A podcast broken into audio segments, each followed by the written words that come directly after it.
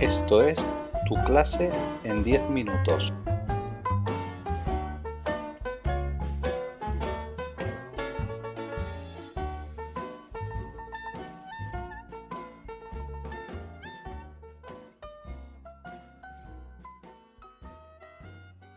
Hola, a continuación os voy a presentar este texto que lleva por título La dictadura de las competencias. Desde hace ya algunos años, la imposición por parte del sistema educativo del aprendizaje del alumnado a partir de las competencias básicas ha sido la realidad con la que nos hemos topado miles de docentes que somos y hemos sido contrarios a esta moda pedagógica, tan extendida y aclamada por otro sector del profesorado, que a su vez está apoyada por parte de muchos expertos de discutible reputación pedagógica y ratificada por políticos que desconocen el funcionamiento de un centro escolar y aún menos el proceso de aprendizaje del alumnado. Sí, este enfoque de las competencias, en mi opinión tan desajustado de la realidad del discente, ha polarizado y polarizó las distintas posturas de los diferentes maestros, profesores, pedagogos, expertos, abriendo un gran debate en su día. Hoy parece que, gracias a PISA y sus resultados, y a pesar de que nuevamente alguna consejería de educación de alguna autonomía ha querido maquillarlos, hoy parece, repito, que gracias a PISA el tema de las competencias nos está devolviendo a la dura realidad. Entre otros aspectos, se han puesto de manifiesto los errados planteamientos de la educación por competencias en función de los resultados de las evaluaciones internacionales. A día de hoy cuesta cada vez más encontrar profesores con la creencia firme de que a partir de las competencias, sin previamente estructurar por parte del sistema educativo unos contenidos ordenados y explícitos y por parte del alumnado el alcance de unos conocimientos sólidos y sin lagunas en las diferentes materias,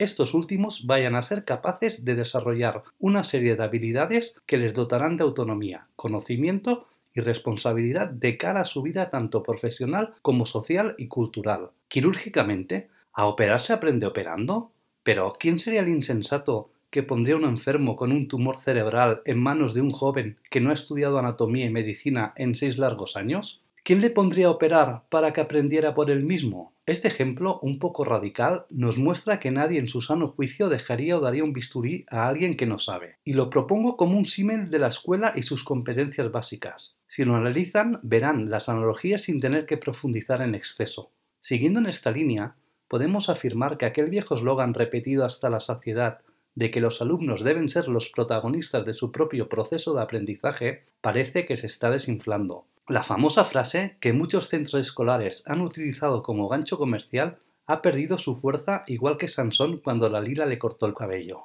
Se está empezando a demostrar que los intereses de los niños van por un camino que no converge con la metodología de las competencias, y de hecho estamos ante el errado entendimiento del pensamiento y legado de Rousseau, aplicado sin pestañear. Los niños tienen sus propios intereses, las familias los suyos. Los centros escolares y el sistema educativo, apoyados por las grandes corporaciones, también los poseen. Y por desgracia para la sociedad, en nada se asemejan los unos con los otros, generando un perjuicio a los primeros. Quizá ha llegado el momento de que los centros escolares, con una nueva ley de educación, vuelvan a apostar por los contenidos, aquellos que tienen una base sólida a partir de unos conceptos, teorías o contenidos históricos, biológicos, geográficos, etc. Reconocibles entre otros, y que son el paradigma de cualquier disciplina o materia. Si el alumnado es capaz de poseer un conocimiento específico en las diferentes disciplinas, cuando sea un buen conocedor o experto de las mismas, podrá aplicar ese saber a su realidad y de esta manera podrá afrontar en diferentes contextos y situaciones todo lo aprendido para hacer bien las cosas.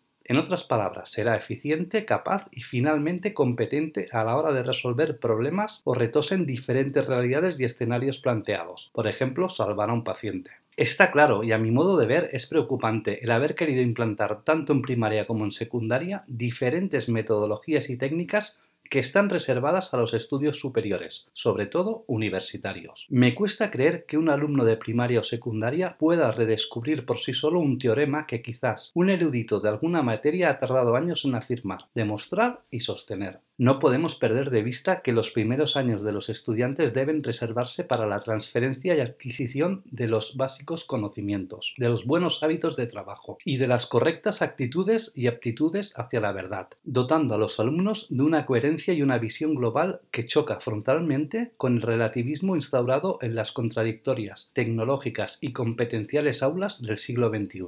Se hace necesario recuperar de forma inminente el sustrato antropológico que ha representado y ha dotado de personalidad los centros escolares. Escuchar, aprender, perfeccionarse gracias al magisterio y a la sabiduría de los mayores, los maestros, los profesores, y no al revés. Las barreras y muros infranqueables, sabiduría y el magisterio de antaño deben volver a instaurarse en las escuelas. Nuevamente abogo por volver a las metodologías antiguas, renovadas y participativas, pero siempre eficaces. Aquellas que a base de hincar codos formaban personas competentes dotadas de un saber y un espíritu crítico que a día de hoy cuesta encontrar en las aulas. La escuela debe enseñar y formar al alumnado. No es cierto que el conocimiento y el aprendizaje se construyan a partir de la interacción entre el docente, los compañeros y el contexto dentro de un ambiente lúdico. Esta propuesta para una ludoteca o una colonia de verano sería totalmente válida, pero para los centros educativos reglados presenta claroscuros. La escuela debe examinar a los alumnos de los contenidos trabajados en clase y en excelentes libros de texto. El maestro o profesor debe exponer, explicar y clarificar los contenidos, y debe realizar una evaluación sobre los mismos para constatar que ha habido por parte del alumnado un proceso de aprendizaje riguroso y profundo. El alumnado debe estudiar, repasar y realizar ejercicios y actividades para comprender la materia. También debe ser conocedor de aquello que debe dominar y de aquello de lo que será examinado. Francamente, creo que lo citado anteriormente debiera ser un derecho ineludible para el alumnado, el derecho a aprender, el derecho a saber.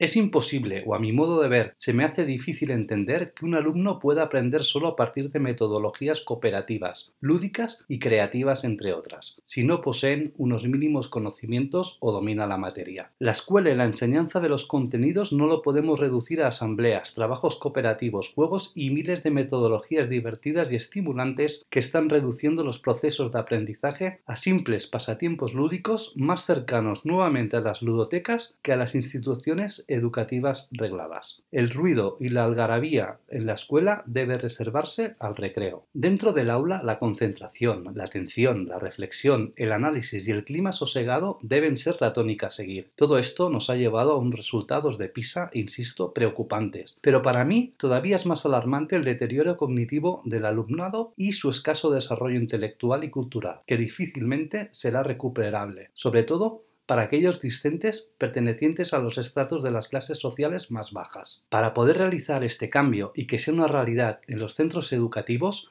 se debe implementar de una vez por todas una ley educativa inamovible, que consensuada sabiamente dure décadas. Se debe apartar progresivamente a las grandes corporaciones digitales de las aulas. Se debe dejar de ver al alumnado como un negocio a explotar vaciando los bolsillos de las familias. No se deben politizar las escuelas y a mi modo de ver, muy importante, no se debe dar cancha a los gurús de desconocida reputación con intereses crematísticos muy evidentes. Como bien dice el eslogan pedagogista, el alumno debe ser el centro del aprendizaje, para que realmente sea instruido, ofreciéndole un aprendizaje de calidad, pensado, reflexionado y meditado por aquellos que saben. Y ahí los docentes tienen mucho que decir.